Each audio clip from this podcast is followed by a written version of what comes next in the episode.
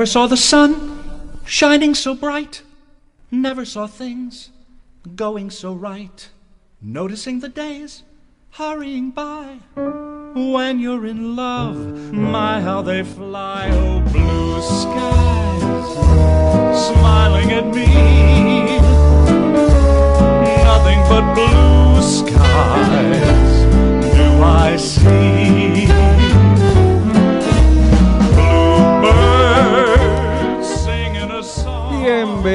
Bienvenidos a Remeras Rojas, un programa que vamos a tener muy especial porque vamos a hablar de una de las mejores películas de todo Trek. ¿No me creen? Bueno, puede, puede Es ser. que no, maestro. eh. La que podría haber sido. la que- ah, bueno, puede ser. Bueno, ahí arrancamos con Spinner cantando, está bien distinto, me gusta. Que para mí eh, Brent se dio el gusto de cantar porque él colaboró en el guion. Pero, entonces, Obvio, entonces se- se puso, se che, yo quiero cantar, cantando". quiero hacer todo eso, quiero hacer un montón de cosas. Pero bueno, vamos a arrancar el programa. Voy a pasar a presentar a la tripulación que me acompaña. Hoy me agarré la ca- el, capi- el capitanasco porque, bueno, como era una película de, de TNG, a pesar de que sea una película complicada, no importa, me tengo que hacer cargo igual. Una Mirá- película que le hace justicia, dice usted. No, no sea así. Este, este, bueno, Cuánta Emilio, maldad. ¿cuánta maldad hay fe si no es maldad contra hoy TNG? podemos salir a darle con Pero con, de to- punta con los tapones a de nadie punta. le gustó. No, no, no, a full, a full, a full, con los tapones de punta a full. Mi nombre es Leonardo Rubio y me acompaña ahí, ya habló el señor Fede Velasco, ¿cómo le va? Acá ando, todo muy bien. ¿Todo muy bien? Sí, todo es alegría, felicidad Muy y bien. armonía. Como canta ahí Brent, con la música de Brent de fondo. Sí, totalmente. Escucha, escucha, escucha. Esa música arcaica que le gusta a Raika. Está muy bien, está muy bien. Y también me acompaña la alfereza Kim, ¿cómo le va? Acá estoy disfrutando de la música arcaica. Está muy bien, está muy bien, está muy bien. Y en los controles, ahí haciendo magias, haciendo posible que esto salga, está el alférez Mael, ¿cómo le va? Está Eh, ahí. tratando de nivelar los niveles. Está muy bien, está muy bien. porque ahí. está Haci- siendo medio bajo todo, no sé por qué. Haciendo una Se, se escucha un poco bajo. Bueno, no, no, que no- yo, yo siempre me escucho bien No, no, porque. igual para ustedes tengo. Puedo darle más Más power. retorno. No, no ese es el tema, el tema es para afuera. Así que estaría bueno que los oyentes nos digan si realmente nos están escuchando bien o nos están escuchando muy bajito. Yo estoy seguro que en video nos están escuchando re bajo. Mira, Pero estamos en YouTube decir. también. Bueno, por supuesto, estamos transmitiendo desde Estamos Mix, en YouTube. desde Mixer Radio eh, para toda la galaxia, el universo, el Imperio Rómulo, los Remanos y la mar en coche. Eh, y también estamos en YouTube, así que esto, viste, esto se amplía, es multimedial, Mixer está con todo a lo loco. El viernes estuvo la fiesta, este, pasé a saludar, estuvo lindo. saludos al almirante Pablo. Eh, y vamos a pasar a presentar al invitado especial que trajimos. ¿Qué pasó? Momento, acá me dicen que sí se escucha bajo, así que voy a empezar a subir bastante más el Por favor. Cualquier cosa me dicen. Súbale, súbale. Súbale, súbale y súbale. En el mejor momento vamos a pasar a presentar al invitado. Por Hoy favor. nos ten- tenemos el gusto de tenerlo a Matías Sorda. ¿Cómo te va? Hola queridos, ¿cómo va todo? Muchas gracias por la invitación. Por favor. Como dice Fede, decilo, Fede. Pedir disculpas, lo que ibas a Sí, decir. sí, yo te quería pedir disculpas porque te trajimos para hablar de esta película y no está bien, pero. es maldad lo nuestro. maestro, sabés, lo que hicimos sufrir. Sí, sí.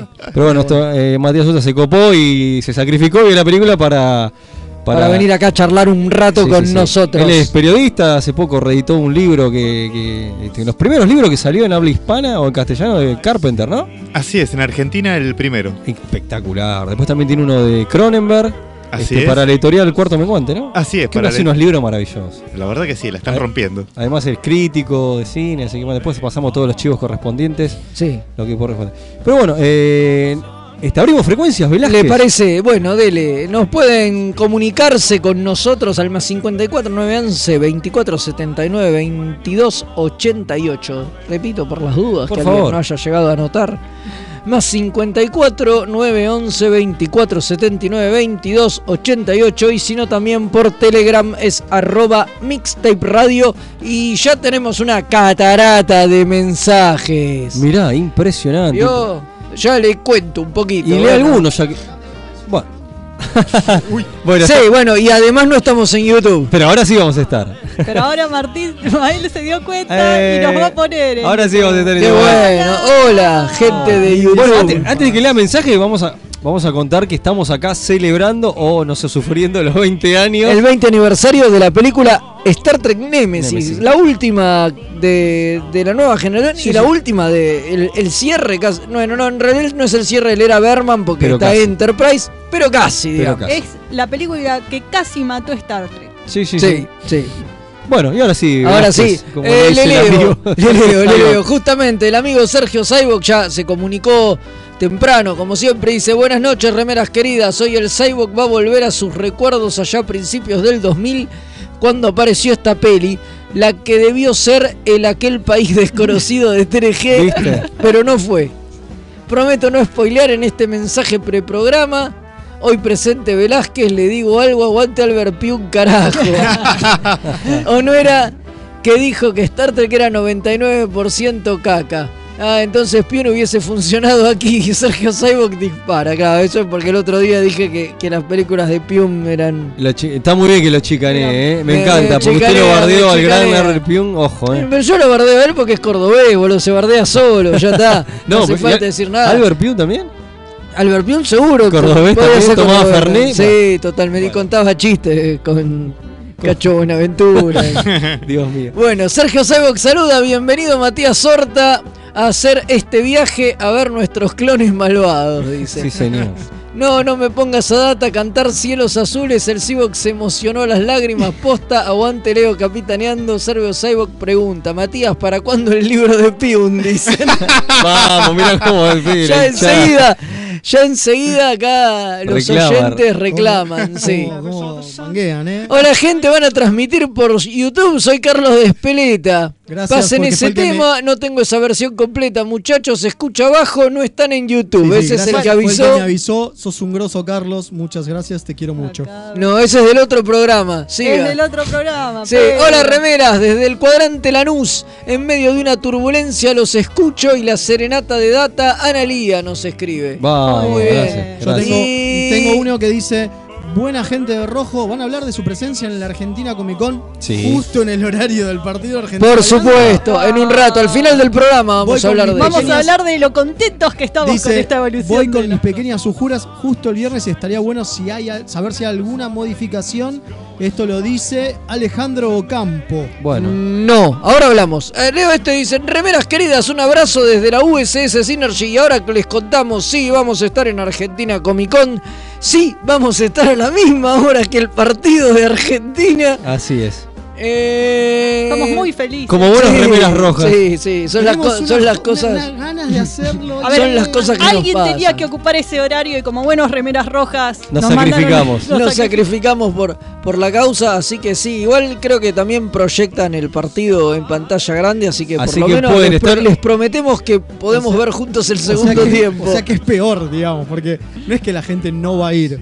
Va a ir, no va a entrar al auditorio donde vamos a estar nosotros, sino que se va a ir al main stage a ver el partido. A ver el partido, pero- sí, Todo lo que puede estar mal va a estar mal. Ven, eh, escuchan la gran charla que vamos a dar, que va a ser sobre si la utopía de Jim Roddenberry todavía es Y, pro- y prometemos gritar los goles de Argentina. Claro, todos. y después Que este seguro se van a escuchar. Sí, y después supuesto. vamos a ver el partido.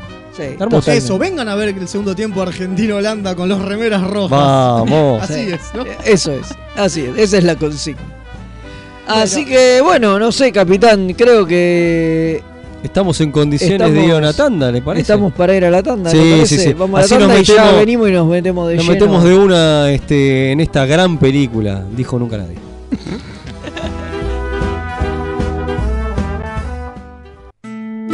Hola, soy Gerardo y los pibes de Remera Roja me dijeron que les recuerde que lo pueden seguir en Instagram, Facebook y Twitter, siempre buscando arroba Remera Roja. Corece al final. Así está bien, nene. ¿Me dejan de romper la bola ya con esta pelotudez de las redes sociales? Gracias. Hola, soy Gerardo. Hola, humans. Soy Stoll, el primo de Quark. Los remeras rojas me prometieron un porcentaje de las ganancias si les recordaba que pueden ayudar a que el programa mejore. Pueden aportar en pesos en cafecito.app barra mixtape radio o en dólares en coffee.com. Eso es KO-FI barra remeras rojas. Estos humans no entienden nada. ¿Cómo no piden latinio? Drama. En sus últimos momentos de agonía, lo único que César atinó a hacer fue taparse la cara con la toga para mantener de la poca modestia que ya le podía quedar. Humano. Me resulta más sorprendente la narrativa que crea el analista, ya sea económico o político, que tiene que ir inventando su historia al mismo tiempo que pasan los hechos. Hilarante. Era el carnaval de Río Móvil. La cruzada era un carnaval que además dejaba una- un sendero de destrucción a su paso. La Tortulia Podcast. Encontranos en tortuliapodcast.wordpress.com o en iVoox o en tu proveedor de podcast favorito. Tururú.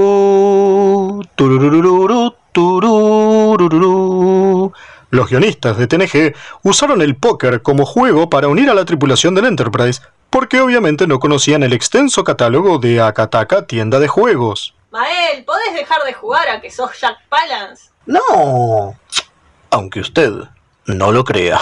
Tururú, tururururu, turú. De lo que se perdieron. Todo por no entrar en Instagram o Facebook y buscar Akataka BG con Kai B larga. ¡Qué giles! ¿Tenés un paquete que entregar? ¿Tenés algún envío urgente que hacer? Contactá a Mensa Fleet.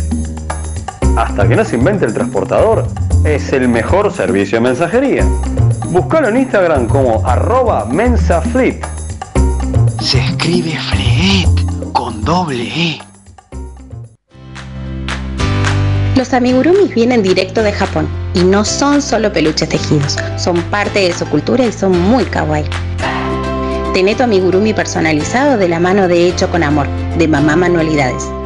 Búscanos en Instagram como amigurumis.mamamanualidades para ver todas nuestras creaciones. Si sos de los que sufren cuando un amigo te dice de jugar al TEG. ¿Por qué odias que sea tan largo y que terminen todos peleados? O sos de los que está cansado de que en tu casa Solo jueguen al truco o a la generala. La tienda Geek Out tiene todo lo que necesitas. Vení a conocer el maravilloso mundo de los juegos de mesa modernos. Conocer nuestro local en Blanco Encalada 2518, Belgrano. O visitar nuestra web tienda.geekout.ar. Geek Out, tenemos todo para que la pases bien. Las mejores impresiones 3D, los más hermosos sublimados y el mejor trabajo en vinilo lo podés encontrar en Bazar FL413. Hacemos todas las personalizaciones y le ponemos la mejor onda. Búscanos en Instagram como bazar.fl413 y haz tus sueños realidad. FL413, un bazar abierto a puro diseño.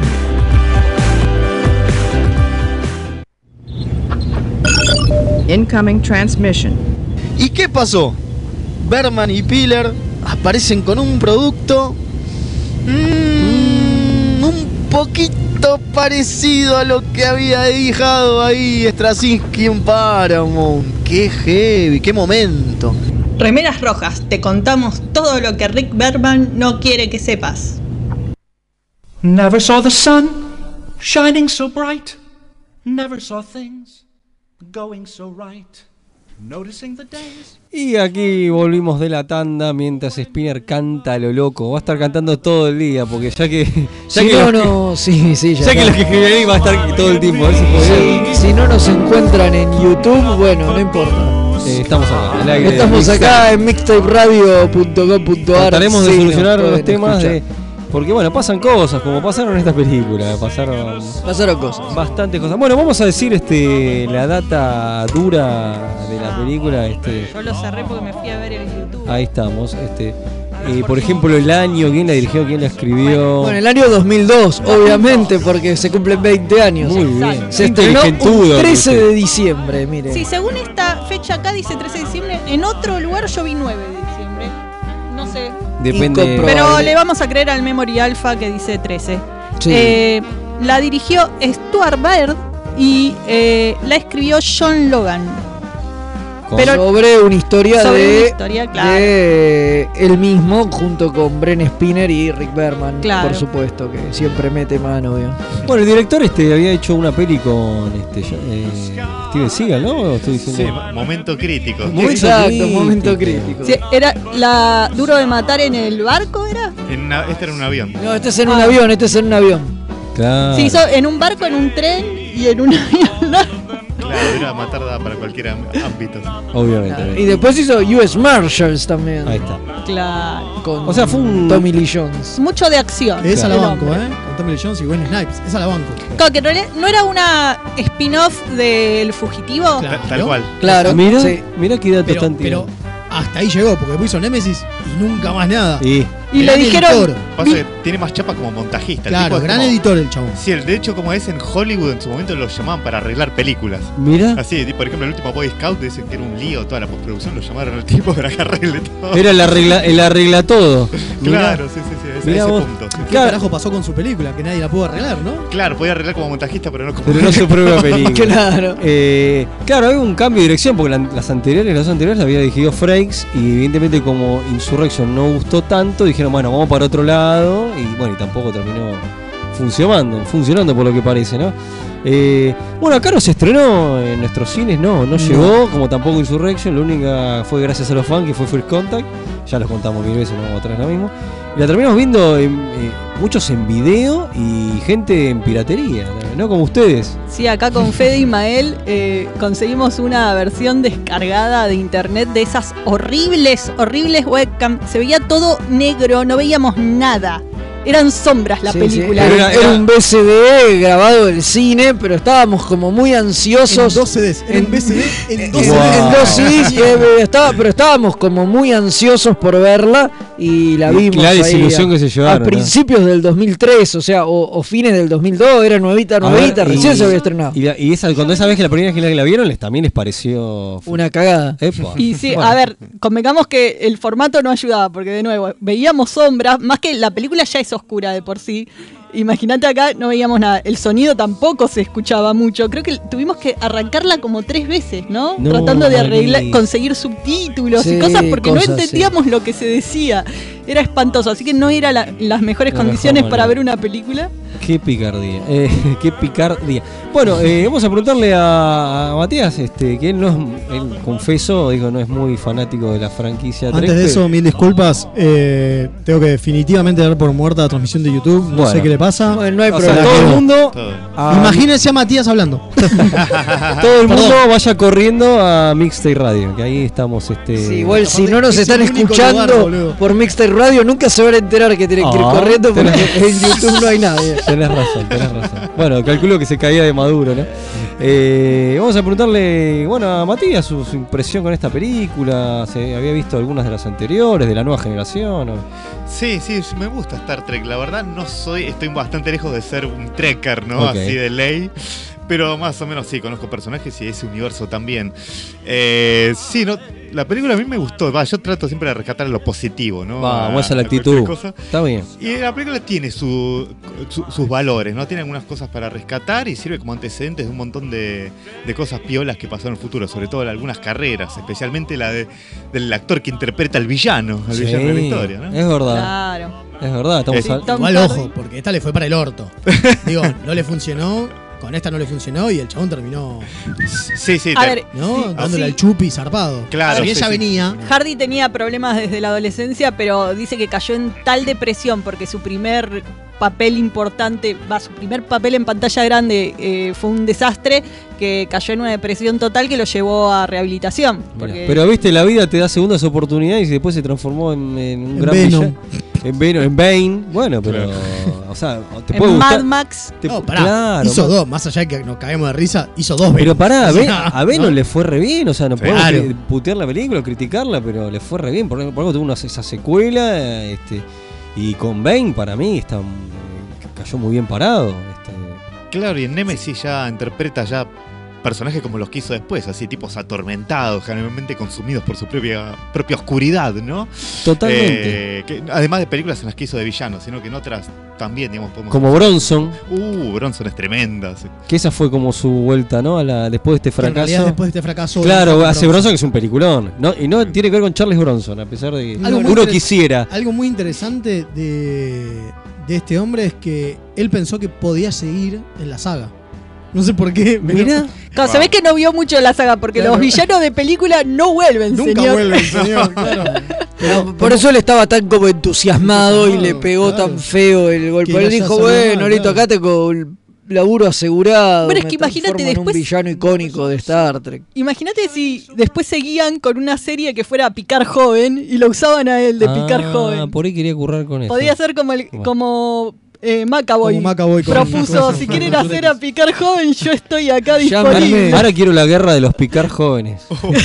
claro, todo- todo- Uh, tenemos, Oh, claro, tenemos el multiverso de los Tremendo. picares. Ojo, Podemos eh. hacer un multiverso. Claro. Sí, sí, sí, con currar con eso que. Bueno, Como siempre nos vamos a imaginarnos las películas que querríamos ver Obvio. para olvidarnos de Y esta que, seguro tuvimos son que mejores ver. que lo que acabamos de ver, claro. Obviamente. Y, este, bueno, y no sé, Matías, ¿algo de ¿qué más nos querías comentar o sobre la peli?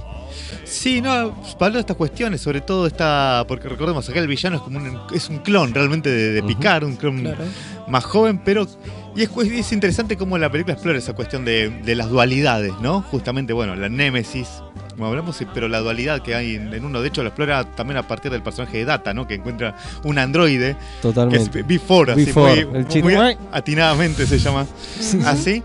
Y cómo, o sea, Que encima, que encima es un chiste que lo dicen al aire, ¿no? Como diciendo, Sí, sí, Claro. ah, Zoom Ah. siempre eligiendo nombres raros, ¿no? Y cómo ya desde ahí explora esa- esas cuestiones, ¿no? Del yin y el yang, ¿no? Sí. A través de estos personajes y cómo a veces cómo fue moldeado cada uno fue determinando cómo en qué se convirtió, ¿no? Por eso Picard, el- el- Picard hablaba de que él de joven era como un tipo bastante como Arrogante. bastante arrogante, ¿no? Así Sí. como medio combativo y después pudo notar que esa eso realmente quedó potenciado, ¿no? En, en- en esa versión más juvenil en Jason, así se llama el, Sí, sí, sí. el personaje. Pero que se crió, así que tuvo una creencia un poco como pas- le pasó a Bane después, ¿no? Que como que salió como el subsuelo, ¿no? El personaje y después se- Lo tiraron Totalmente. al pozo. Claro, es verdad, es verdad, lo mismo acá, ¿eh? un antecedente. Está bueno los de- paralelismos. Tal cual, y así que sí, es como tiene como esos hallazgos. La película está bien que se puede cuestionar cómo fueron manejados, pero tiene como realmente algunas cosas así pioles, así que se pueden ahí escarbar. Bueno, a mí, a mí me pasa lo parecido. A mí me gustan las ideas, no cómo están desarrolladas. ¿No? Digo, eh, acá con Leo tuvimos un- una discusión en el pre-remeras. Sí, Eso, próximamente lo vamos a vender. Próximamente lo vamos a vender la previa remera, es un nuevo programa. Totalmente. Eh, donde a mí, por ejemplo, me gusta mucho la idea de los remanos. Me parece que está interesante que ya de primera en el logo de los, del Imperio Romulano, el águila, el ave de presa, tiene dos mundos en, en las garras, ¿no? Que nunca lo habíamos que nunca lo habíamos desarrollado. Siempre eran Rómulo y sabíamos que era por Rómulus, por Rómulo y Remo, pero nunca habíamos visto Remo. Está buena que haya, digo, sale de la nada, sí, es un red Claro, es- sí. Eso es lo que me gusta, digamos. Eso es lo que yo decía, como alguien que discutíamos. Sacaron estos, estos remanes de la galera, ¿dónde estaban? Además, Pero de ¿por qué son esos tipos todos deformes? Porque son como vampiros. qué Bueno, yo, ah, sí. me ah, gusta que sea, yo hay ¿eh? una lectura que tengo de Némesis que Némesis es Drácula. Porque tenemos un lord misterioso que los invita a su castillo, le trata de chorear la novia a alguien y al final le quiere sacar la sangre. Yo Oh, solo digo. muy Interesante, muy Me interesante. gustó ese análisis. Listo, ahora la película Está es buenísima. Ahora con esa mejorado la mejoraste con una bocha. De hecho, de hecho en Rotten Tomatoes después de que dijiste esto ya subió un Ya subió 50. un- un Estaba 38, 4%. ahora está eh, 40. Está sí. bien, bien. Sí, sí, muy bien. Bueno, tenemos mejorando algunos, algunos mensajes. Acá dice, buenas noches, remeras. Acá el teniente Rossi, reportándose desde el planeta Reman. No. Todo acalorado en la mina, pobre. Hoy llego a escucharlos en vivo, qué gran película Némesis. Bueno, ponele. Recuerdo haberla visto en el auditorio de la FADU, así que semi pantalla grande. Está Mirá, bien. Muy Mirá, bien. mirá el auditorio, mira. Quiero la historia esa, ¿eh? ¿Cómo llegó el Contala, contala, por sí, favor. sí. ya. Bueno, está bien la banca. eh, nosotros también banca, le Acá bancamos piden que cosas. no te rindas con tratar de poner YouTube. No, no, no hay forma. no Buenas hay forma, remeras, ¿cómo le va? Che, en la Comic Con los cagaron como a Thomas Raiken en Nervala 4. Un abrazo del almirante London, sí. Saludos. cierto, muy Sí, cierto. sí, sí, qué sí. real. Acá hay uno, acá hay uno que tiene problemas mentales. Dice, a mí me gustó la peli. La No idea del clon de Picard, el manejo del gobierno romulano, la escena de la violación y la batalla con ayuda No, no. de las naves romulanas me gustaron. Dice Eso sí.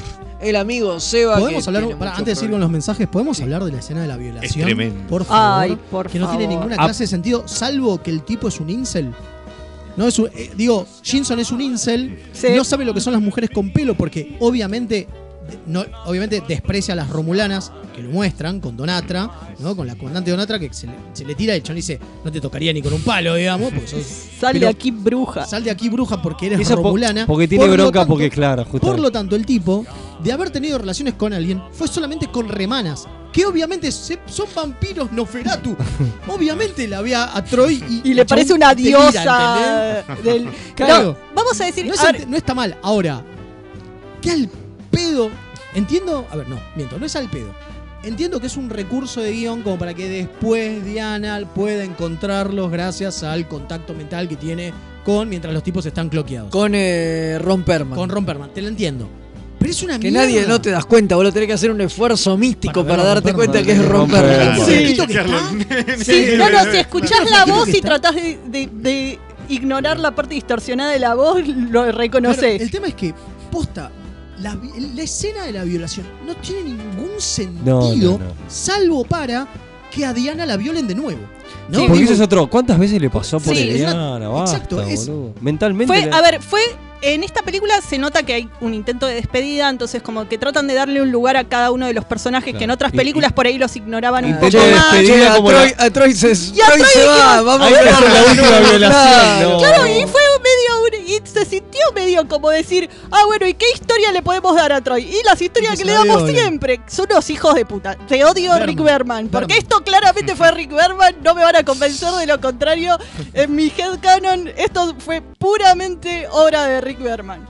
Porque es clásico. Y aparte, no, no tiene ningún, ningún sentido desde el momento en que, digo, nunca te dejan en claro, salvo en este momento, que los remanos tengan poderes psíquicos. Y no lo usan para ninguna Porque otra no lo cosa. usan para ninguna otra Es cosa. verdad. Solo para violar mujeres. Y darle masajitos de calva a Jinson. Es tremendo. Tan además da la sensación de que es ese que tiene poder. Porque Claro. no te muestran que los otros hagan No. cosas parecidas. Como el patriarca, este, el maestro, este, el, ¿Por qué? el virrey de. Pero ¿por qué tiene él y no tiene los demás? No te lo explican. No. No, tampoco entendés por qué tiene como ese bastón con el que les tira cosas. Digo. Es No, porque es no, como no. una especie de mago, ¿no viste? Que es una especie de hechicero. Tiene poderes pechito, mentales. Le le toca el pechito y, y- y Le cura. Lo cura. No, no es que locura, es como que le hace un análisis médico con, tocándole el pechito. No, pero a mí me la sensación como que lo, lo cura. y No, lo cura, porque el chabón le duele, sufre y el otro lo toca y como Claro. que le calma el dolor y después va con el palo ese tirando como. No, no tira nada. Eso es Esa es la flasheó Fede. Ahora, me, La me quieren La No, Fede. esto, esto toca uno y como que lo coso. No, no, no, no, tirar rayos no tira, pero no, boludo, tiene como. No, nada, no, no, no. nada. Ahora, me quieren explicar. En la, en la que yo vi le pegaba con el palo y le tiraba no, no rayos. tiraba rayos, señalaba nada más. Claro. Eso te lo. Era más divertido que tirar a ra. Es lo mismo que yo, que en mi headcanon, cuando Deanna se le acerca a Riker, que lo da vuelta en la sillita, la mina se le sube encima. Nunca pasó eso en la película, pero en mi headcanon eso pasaba. Es más divertido. Basta de sexualizar. Bueno, y todo esto es como que resalta más también las inconsistencias de los poderes de Diana. Porque, a ver, explíquenme cómo es que cuando llegan a un planeta, que el planeta está lejos, ¿ok? Ah, Están en órbita y ella le- y él les dice, ¿siente algo? Y están ahí a la espera. ¿Cómo sienten todo un puto planeta que están ahí a la espera? Pero después, para poder ubicar una nave que está a 3 kilómetros de distancia tuyo, tenés que tener una conexión especial con el tipo porque si no, no la detectás Siente, a la siente que presa, todo ¿viste? Rómulo se está a la espera. Claro, porque aparte, porque aparte hay algo, digo.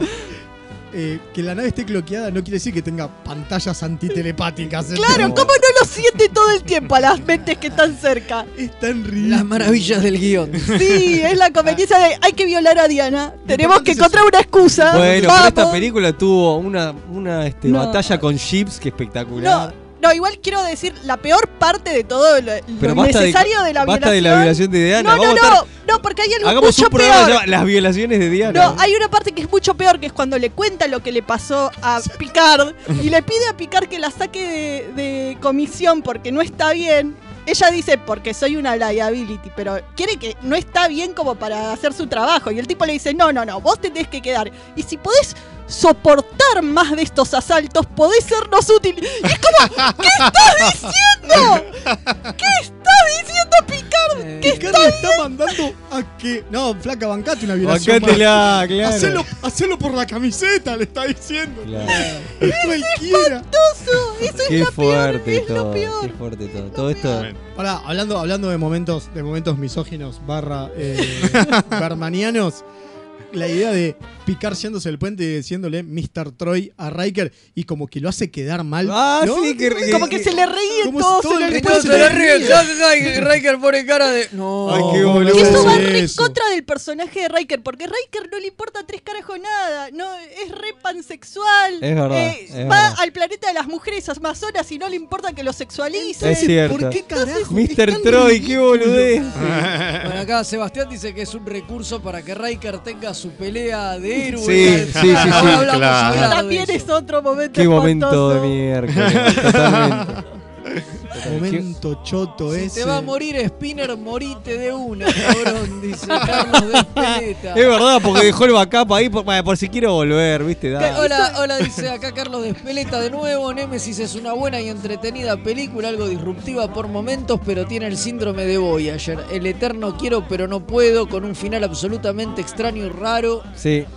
Se dice lo peor de todo, before, y después dice y dejen de violar a Diana. Listo, Por eso. fa- por Vamos a hacer un hashtag, sí. Por sí, favor. sí, sí. Por a ver, favor. tenemos más. Hola, hola gente, arranco recién por mixtape y no están en YouTube. ¿Ya hablaron de su presencia en la Comic Con? Sí, recién. Vamos a Esperemos estar. que estés escuchándonos en la radio para escuchar la respuesta. Vamos a estar. SD Remeras, la peli tiene buena idea. Lo mejor es el sacrificio de Data. Hardy como el Vader Moranis de Spaceball. SD Cadete López. Saludos, Cadete. Muy bueno. Uy, No estoy bueno. de acuerdo con el cadete López. El sacrificio de data es patético porque es un sacrificio innecesario. Trat- Dicen que trataban de imitar el sacrificio de Spock en Khan y nada que ver. Ah, el sacrificio de, de Spock es maravilloso, el de Data es. Hablemos de eso, ¿no? Vamos Que- a hablar de la supuesta. Claro, ¿no? La de- supuesta. eh, La ira de Kang. Espejo, el supuesto espejo con la ira de Kang. Sí, ¿Qué sí, sí. Matías, a vos? Esa. A mí yo no la veo, ¿eh? Yo te juro que no veo el espejo. No había hecho el paralelismo tampoco. ¿Viste? Claro, Entonces no funciona. No, es verdad, empezaron a decir eso, ¿no? Como que, que- no, estas como quisieron hacer una ira de Kang, pero la verdad que no lo había pensado. como el. No, claramente. Para mí no, no, no, no, no funcionó. a a- otra de las cosas que yo tengo anotadas acá es este Donatra queriéndose levantarse a Jinson. Tampoco tiene ninguna clase de sentido. No. No, no. Es, es como, ¿por qué la Romulana?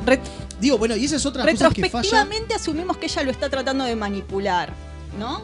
Y usa el sexo como. Porque las mujeres ¿no? obviamente van a usar el sexo como Eso forma de manipulación. Eso es lo que estoy diciendo. Eso es Berman. Las mujeres tienen que usar el sexo como manipulación.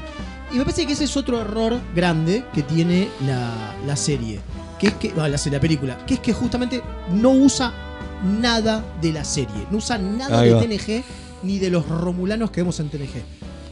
Es obvio que no, va a apare- no iba a aparecer Denise Crosby como Cela porque era Denise Crosby y Berman la odia, entonces, o la odiaba, entonces. Para mí Donata tendría que haber sido Cela. Yo lo Totalmente. dije. Sí. Para mí sí, Ujú. recontradaba. Sí, es- ha- hay mucho de no entender a los romulanos, porque lo principal de los romulanos siempre fue el secretismo, ¿no? Y está bien, eh, lo eh, como que está esto de sacamos a los remanos del culo, pero, pero es como, eh, no se entiende. O sea, todo lo de, vamos a... eh, eh, son villanos, son enemigos de la federación, entonces obvio quieren destruir a la federación. No, no funcionan así los romulanos. No, no se mandan a tratar de destruir abiertamente a alguien de la nada porque Claro, la sí. machaca. Porque ahora tenemos un arma, entonces vamos a mandarla. No, los chabones son súper contrainteligencia. No hubieran Bueno, hecho eso. esa es otra. Nunca se nombra al tal Shiar.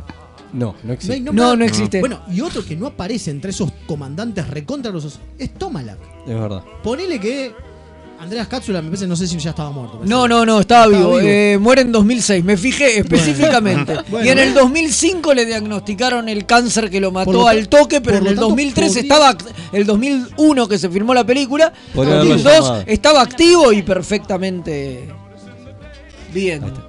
Eh, lo podrían este lo podrían haber este llamado, ¿no? ¿Cómo no lo llamaron a Sí. Tomalak? Digo, me parece que es. No está Tomalak. Y me parece que hay algo peor de esta. Digo, porque no vimos nada de los Romulanos en lo que es la saga TNG. Digo, lo último que vemos es a Tomalak en, la- en el último capítulo, ¿no? Sí, Pero digo, antes de eso, la saga grosa de los Romulanos es Unification. sí, ¿No? El capítulo donde aparece Nimoy. ni muy. Y no se nombra a nada. Nada de No hay- todo eso. No hay una referencia a la unificación entre Romulanos y Vulcanos. no Al final, o sea, a ver, nada. al final hay una referencia a la paz con la federación. Y Pero, para no mí, hablan, pero no hablan de los vulcanos. No, para mí a la película le habría que haberle dado un epílogo largo de como media hora con, con Nimoy y cerrar ese plot. Yo siempre lo digo, que la película dure media hora más y cerrábamos eso y quedaba genial. Aunque dure tres horas y media, dos horas y media, no importa. Si la gente después fue a ver El Señor de los Anillos. Así que no Claro. A ver, lo que tiene esta película es que tiene muchas ideas interesantes que podrían haber funcionado, pero están muy mal ejecutadas todas. O sea, eh, te- tratas de hacer una película de acción, pero me la achurás con escenas de vamos a hablar 30 minutos. Tratás de hacer eh, cosas choqueantes como lo de jeans o qué sé yo, y me distraes con toda cosa que no tiene nada que ver. O sea, se supone que lo el punto el focal de la película tendría que estar entre Jinson y Picard, ¿no? Sí. Pero metés toda esa cosa de hay que salvar la Tierra porque quiere destruir la Tierra y hay que correr eh, por las nebulosas y qué sé yo. Que Esa no es otra, es otra. ¿Por qué carajo Jinson quiere destruir la Tierra? No se entiende. Es verdad. Digo, Porque es Claro. Romulano y es malo. Claro, se entiende que es. no es re mano. Se entiende que es. Está resentido, está resentido. Claro, se entiende que es porque está resentido, pero está resentido en realidad con los romulanos, no con la Tierra. ¿Qué, qué problema tienen con la Tierra? Sí, hay, Está peleado con la vida. hay ¿Qué una línea, una línea que tira por el primer acto que es no vamos a dejar que nadie más nos oprima, entonces ahora que nos sacamos de encima a los romulanos, nos vamos a sacar de encima a la federación. No tiene sentido. Terminá de... eh, ¿Cómo- cómo le exterminó primero a de todos los poner? Claro, terminá de poner tu poder, consolidar tu poder. Ahora acabas de conquistar Romulus. Yo creo que. ¿Por qué claro. ya te vas La corriendo a bronca destruir con la, la tierra, también debe ser con el tema de por Picard, pero la verdad Pero que no lo dice. No, No, no. lo dice. dice. A ver, que quiera, que quiera rarísimo. picar de ahí está bien, lo necesita para la transfusión. Eso es entendible. Y después quiere que muera porque para que él sea el único, porque eso lo dice. Y eso está bien, pero lo de enseñarse con la tierra, al principio parece que es como que es porque es lo que le prometió a los romulanos que lo ayudaron a tomar el poder, ¿no? Pero al final los romulanos se dan vuelta y lo- ni los romulanos quieren que destruya la tierra. No, porque le dicen que es demasiado. Digo, no, boludo, si vas contra la Tierra, digo, vamos a quedar recontraexpuestos. Se viene otra guerra contra la Federación de años y no es lo que queremos, dice. Pero es que no se entiende entonces, porque está en la primera parte de la película los- el romulano presionándolo para que haga algo, le dice, bueno, nos prometiste que ibas a atacar a la federación. Lo están presionando toda la Es primera verdad. parte y cuando el tipo se manda a querer destruir No, la Tierra, es ah, mucho, no es che. mucho, es mucho, pará, no queríamos tanto, queríamos Sí, quedó guerra, pero no rarísimo. quedamos genocidio, no exageré. Quedó- mí quedó una de las rarísimo. cosas que me pasa es, que es- es eso, es, bueno, como dijeron recién, es un eterno querer y no poder. ¿no? Tiene un montón de buenas ideas, o por lo menos que me interesaron, que me, que me parecieron divertidas, entretenidas, están mal desarrolladas, no, no llevan a nada. Y ahí lo hablamos Sí, tal- con Fede, que yo no sé si es, digo, obviamente el guion no es de Bert, ¿no? Pero un director tiene mucho de cortajear y dónde poner el foco en los momentos de. ¿no? De- por eso es el director, digo, si bien el guion es un. Es un eh, eh, es una guía, justamente. En realidad el director lo que hace es, le pongo más foco en esto, hago esta escena más interesante, ¿no? Digo, eh, lo hablábamos con, con Kim y me parece que también lo que tiene, y es raro porque el director justamente es un buen montajista, como decía Matías, lo llamaban para arreglar películas, ¿no? Que esta le arregla película- todo. Que esta película le falta un director, no un director's cut, un alguien que venga y le arregle con él, ¿viste lo- los de YouTube que te agarran Script pedazos de película? ¿No? Un, un cut de fanático que le saquen un montón de cosas. Por ejemplo, toda la parte cuando Picard y Data, siendo Before supuestamente, ¿no? Eh, están adentro de la, de la Scimitar, que se escapan en, en- en la navecita. Todo eso es solo para una cuestión de acción. Y no Sí, suma no nada. suma nada. No, no. Sí, para mí el intento de, de eh, secuestrar a Picard, el segundo intento de secuestrarlo. Y Malísimo. después, y después Picard mandándose solo a la cimitar. Si vos sacaras toda esa parte y haces que cuando lo secuestran la primera vez, de ahí el tipo se manda a cagarlos a todos a, pin- a tiros y tratar de destruir la nave, tendría más sentido que el que vaya, vuelva, vaya, vuelva, vaya. eh, Sí, como- En el medio tenían que estrellar la nave. Claro. Todo eso, eh. Te estás perdiendo. Y pero la podía ir estrellando Riker, no necesitaba Claro. estar Picard estrellando la Ah, nave. la, la es- bueno, la, la escena esta del combate con de Riker con el malo, o sea, los segundos Ay, sí. enfrentándose. Qué pelotudo. Yo lo he dicho muchas veces y lo volveré a decir. Toda escena, toda película que resuelve un conflicto con un villano tirándole un barranco es mala, ¿ok? es mala. mal escrita, sí. Está mal. Es muy feo. No, no podés resolver todo No, tirando gente. aparte- Un barranco no queda copado. Aparte ya, ya. Frey ya estaba grande, ¿viste? Como que ya no, no da, hay cosas que Bueno, no... Ron Perlman también, no se nota porque de maquillaje, pero Ron Perlman también es un señor grande. Bueno, y- Pero es la cosa de que el señor hombre tiene que darle ver, palos al señor la que mayoría, a su señora. eh, la mayoría del elenco este, secundario está dibujadísimo y, y uno de los que peor se nota es Worf, me parece. Porque, Ay, sí, pobrecito. porque hasta Jordi, no sé, como que la doctora tiene un momento de analiza, qué sé yo, una charla con, con, con Picard, qué sé yo, pero Worf está pintado solo hace para un chiste con la cerveza en el casamiento de la cerveza. Y también que no se quiere poner bolas en la bola de Riker, entonces como lo tiene como Está el para- cómic. sí, está de cómic Ni siquiera combate, tiene un combate copado con los con los Remar, que eso es lo que Worf uno espera, ¿viste? Un, un- Bueno, de Jordi quiero rescatar una escena que me pareció, a ver, volviéndola a ver, me pareció re emotiva y como que es re chiquita y queda perdida en el desastre de película que es esto, porque además no es importante, o sea, es como una viñeta. Que es cuando está haciéndole el trasplante positrónico de memorias a Before. Sí. Y que lo que le está. Y Jordi le dice, bueno, pero por ahí él es, lo que es, no tiene por qué ser vos. No tiene por qué ser más. Y me dio una sensación de como que Before es como una persona con eh, deficiencia mental, ¿no? Sí. Y que Data lo está tratando de arreglar con una operación. Sí, Y eso Jordi- se nota porque es un personaje, forma es medio como, sí, sí. Y Jordi, que es, lento, que es ciego, le está diciendo, che, si él es de cierta forma inválido, sé que la- la palabra inválido no está bien usar, pero eh, entienden lo, lo que voy. Si es diferente, si tiene capacidades No, tiene una diferentes, claro, si tiene capacidades diferentes, déjalo ser como es, no lo quieras modificar. Pero, Es- está pero a la vez lo está diciendo Jordi. Y lo está diciendo que tiene, ojos, que tiene ojos biónicos. que está modificado. Porque está modificado. Es raro eso. Es raro. Es raro porque Jordi es el primero que en realidad no es ciego. A pesar de serlo.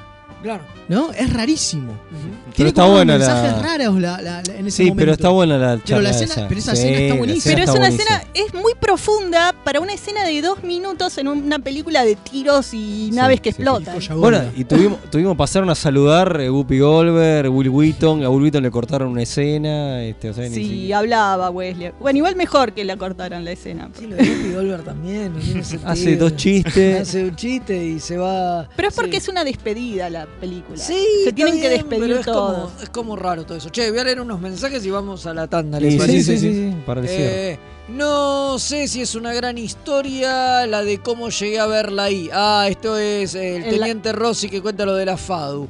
En esa época, en el submundo web 1.0, No sé si era Starbase Tango o algún otro grupo Treki de ese momento que logró pasar en el auditorio donde no éramos quizá más de 10 personas. Mirá en otro vos. momento les cuento cómo vi Generations en el Cine Metro con Laura Ufa. dice. No, por favor. Bueno, genial. Acá tenemos. Yo la fui a ver al metro también. El teniente Rosia, de nuevo, es lo, el mismo mensaje. Y después tenemos 8000 mensajes Oh, de bueno, Sergio hay que resumir, eh. Perdón, Sergio, pero Perdón, Sergio, vamos gracias. a ir a la tanda. Resuma.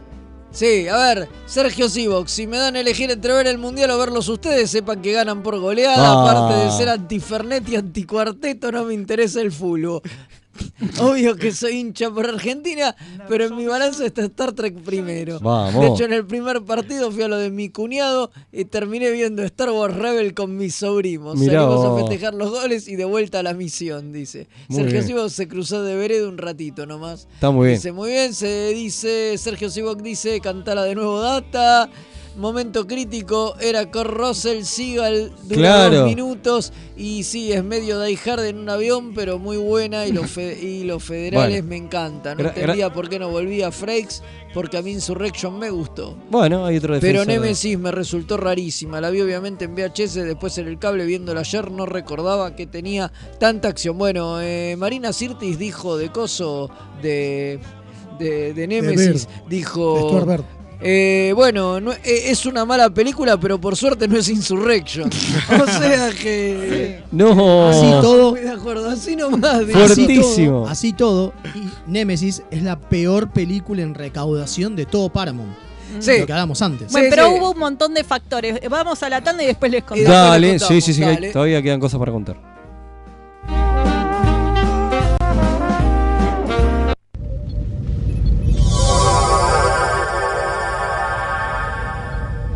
Remeras rojas. Los que sobrevivan vuelven después de la tanda.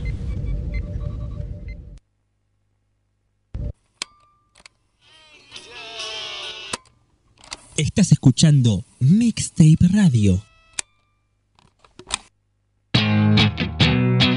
La mejor música alternativa y la movida de las bandas emergentes están en El Alternador.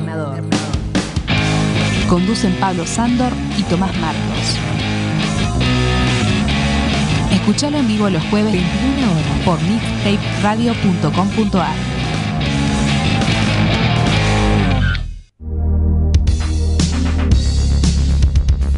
¿Te gustan los juegos de mesa modernos o te interesaría conocerlos? Buscate arroba el de los juegos en Instagram, un canal donde vas a encontrar reseñas, sorteos, eventos, entrevistas, rifas y muchos, muchos juegos. Arroba el de los juegos. ¿Qué estás esperando para seguirlo? Link. Servicios y redes. La más amplia oferta en venta de hardware, mantenimiento y abono para empresas, servicios Windows y Linux, equipos de video y seguridad. Visítanos en Avenida Gaona 1429, Ciudad Autónoma de Buenos Aires. O llámanos a los teléfonos 4581-6360 o 4581-6702. Nuestra web www.linksite.com.ar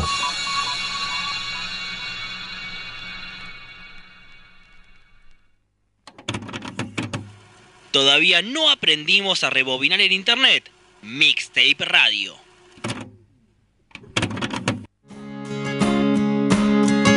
Hola, soy Rosalía y los chicos de Remeras Rojas me pidieron que les recuerde que pueden invitarles un cafecito entrando en mixtaperadio.com.ar para ayudarlos a mejorar el programa. Che, si quieren que les inviten un cafecito, ¿no es mejor que sea uno en Chef Sandrine?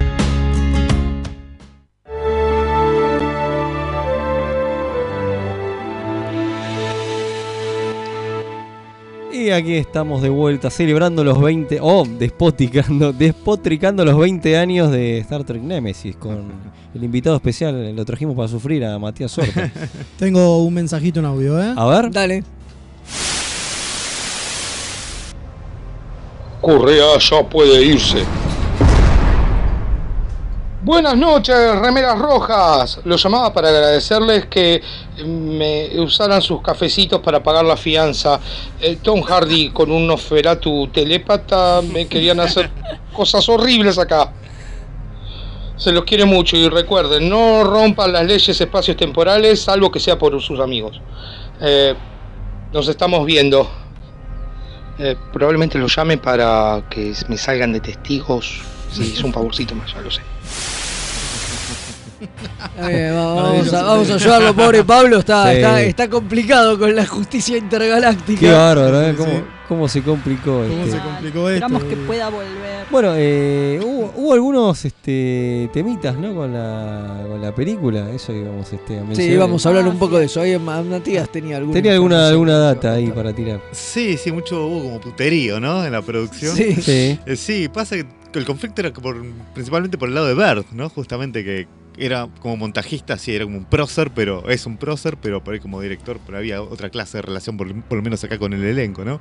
Claro. Y el tipo, recordemos, había trabajado en, en- con Ken Russell, digamos, el principio de su carrera fue con Ken Russell, Mira. por ejemplo, fue el montajista de Tommy, entre No. otras. Maravilloso. Y después logró con Richard Donner, eh, por ejemplo en Superman, En Superman, claro. de. Superman, la profecía Claro, y demás.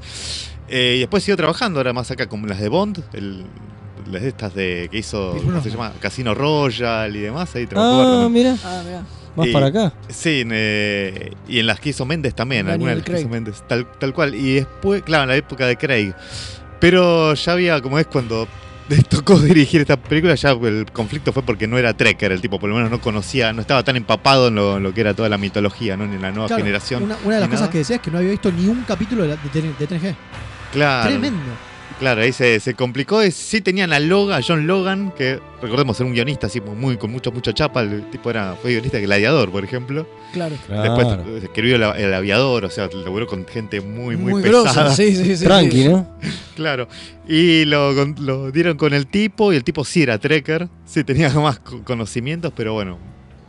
Ahí hubo un choque cuando tocó eh, con la participación de Bird, y bueno, parece que nadie quedó muy, muy contento en el elenco, ¿no? Una de las cosas que pasa es que en realidad Bird eh, es contratado como director de esos que tiene el estudio. No es que es para Claro. este proyecto en específico, sino que es uno de los directores de Coso y tenía como parte del proyecto, de parte de su contrato, cuatro películas. De las cuales hace tres, ¿no? Estas tres que nombramos antes, pero se las dan porque es tipo, bueno, tenés que hacer películas porque son par- sos parte del estudio. Es como sos del staff de directores del estudio. Eh, y tan mal le sale que nunca le dan la cuarta. Sí. A ver, esta película, un Fue poco la lo que, última. lo que vos, sí, lo que vos comentabas antes, es la película con menor recaudación de la historia de Paramount Wow. hasta ese momento. Y de- después solo la supera eh, Gilly es la película.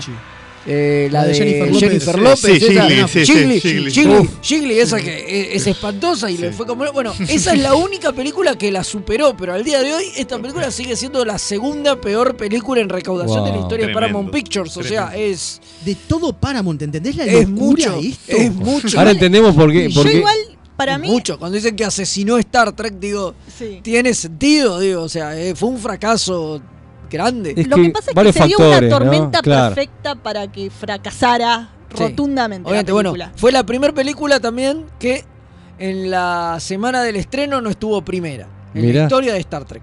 Digo, también eh, quedó segunda. Pero no ¿contra quiénes iba? Contra Jennifer López de nuevo. No, pero No, ¿contra quién más? ¿Contra No, qué no, películas no. competían? No, no, con- no eh, se- perdió contra una película de Jennifer López, contra una película romántica. Después, la segunda semana, compite contra, como dijimos antes, El Señor de los Anillos, Harry Potter y un montón de películas que hacen que de una semana a la otra pase del puesto 2 al puesto 8 Wow. y después se salga del top 10 y se vaya al Averno en una semana. O sea, es terrible. Durísimo. O sea, Pero- eh, lo hacen mierda. Pero, pero la primera semana pierde con una película de, de Jennifer López. Pero, a ver, eh, habían pasado también, como como dice Kim, Ahora no me acuerdo una tormenta también perfecta. También pasaron cuatro años de la película anterior, Sí. lo cual también tiene sentido porque la película anterior tampoco la había ido bien. Pero este director, que tampoco era del palo, digamos, encima no escuchaba a los actores, viste que por ahí le tiraban sugerencias, qué sé yo, como que tipo no, no le da bola. ¿Cómo es lo que confundía a LeVar Burton, por favor? Eh, sí, lo llamaba Laverne. No. No había entendido, lo llamaba Libar y lo llamaba Laverne y dicen que, que lo odiaban por eso. Claro, y a ver, No, recordemos que eh, TNG son una familia y se requieren entre ellos. Entonces, que lo ningunea uno a Jordi, que es uno de los más queridos de todo. Claro. Y creía que Jordi era un extraterrestre, que el personaje de Jordi LaForge era un alien. Mira vos.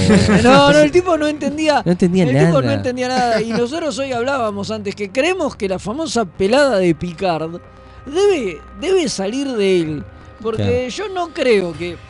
Que digo, en el guion no sé es tan específico. Posiblemente en el guion dicen que Picard mira una foto de él de joven en la academia y dijeron, bueno, dale, si es una foto de él de joven, metelo a Tom Hardy. Y lo ponen pelado y Cuando en, la, en eso se vio muchas veces en la serie que la serie Picard que joven era, Picard tenía pelo. joven tenía pelo, que no, no tiene sentido que se quede pelado a los 20 años, digo, Sí, qué sí. sé yo. Digo, Bueno, ¿por como- qué? Eso es una sumatoria a un montón de problemas que tiene la película con, con como lo hablamos lo de la de un montón de cosas que se ignoran, que, que quedan raras, quedan este, más decimos para los fanáticos de Trek, que son re hincha pelota. Tiene razón Velasco, la película es Made in Manhattan, la de Jennifer López, la que era una sirvienta Sí. y se enamora Ay, de ay, Ralph ay. Fiennes. Ahí está, Ay, esa, igual. esa, le está. ganó. Made in Manhattan, esa le ganó. Dios mío. Así debajo hemos caído. Así, y bueno, terminó de matar a la nueva generación que tenían ganas de, también si era como la despedida, pero de hacer una más, ¿no? Si estaban haciendo eh, eh, la gran mentira de vamos a hacer la última película Y después te hacen Ah. tres más, ¿viste? Claro.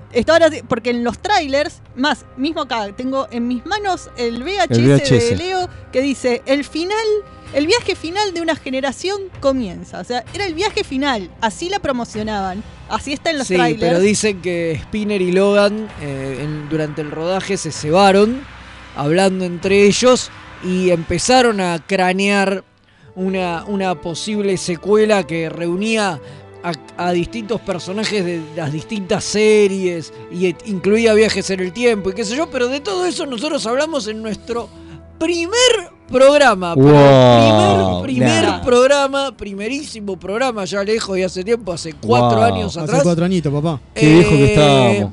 Hablamos sobre este Avenger proyecto. Forever de Star Trek. Los Avengers Forever de Star Trek, exactamente.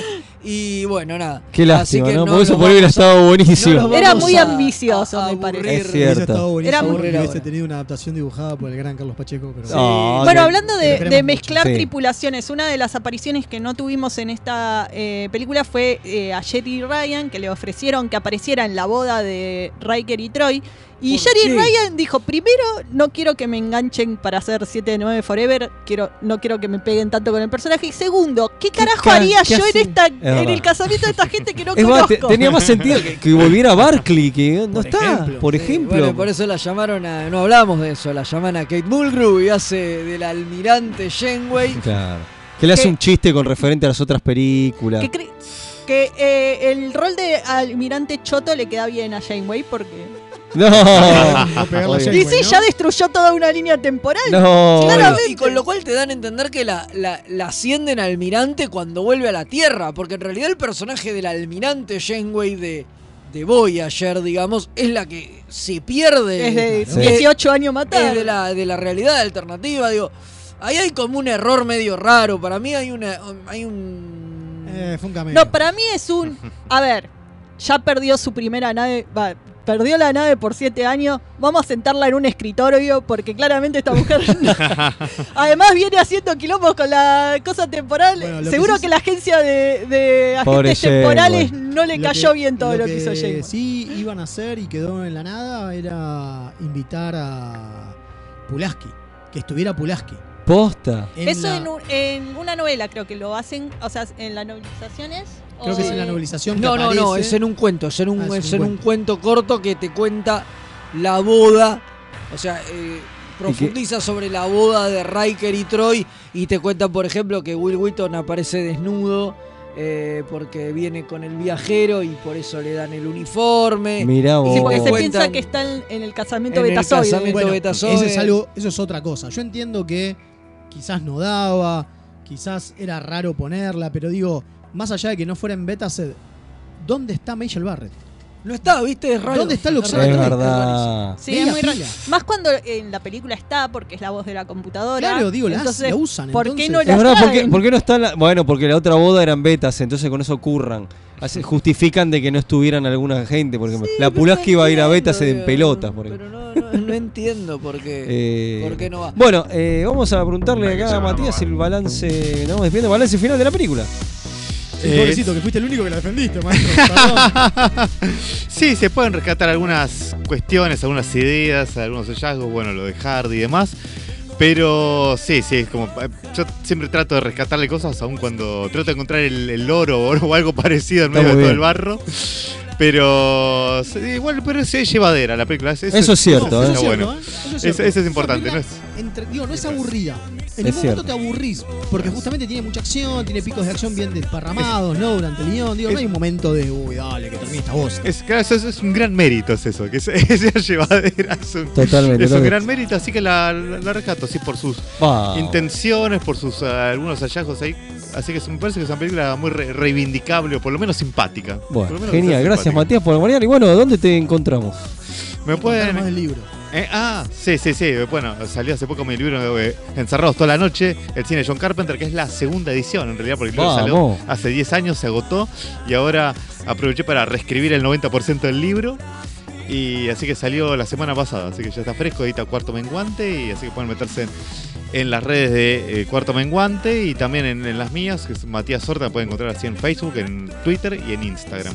Excelente. En nuestras publicaciones para el capítulo de hoy lo tenemos arrobado, así que lo pueden encontrar Totalmente, por ahí. Eugenio. Muche- muchas gracias por venir. Y a nosotros nos encuentran en la Comic Con para ver el partido argentino. No, Sí. para la charla de la utopía de Jin, si es Sí, posible. donde y- vamos a estar con un auditorio vacío, eh, hablándole a la pared. No, no sabemos, porque por ahí hay gente que nos viene a hacer el aguante y, y ojalá. Así que nos encontramos en la Comic Con, las charlas a las 4 y nos reencontramos este el lunes. El lunes, sí, Bueno, después del partido y de la Comic Con y, de todo y eso, todo, la el mar en lunes coche. estaremos de vuelta por acá. Ahora viene Madame con un programón. Bueno, 20 años de Nemesis, gracias por nada. Este, y nos vemos. Este, ¡Chau!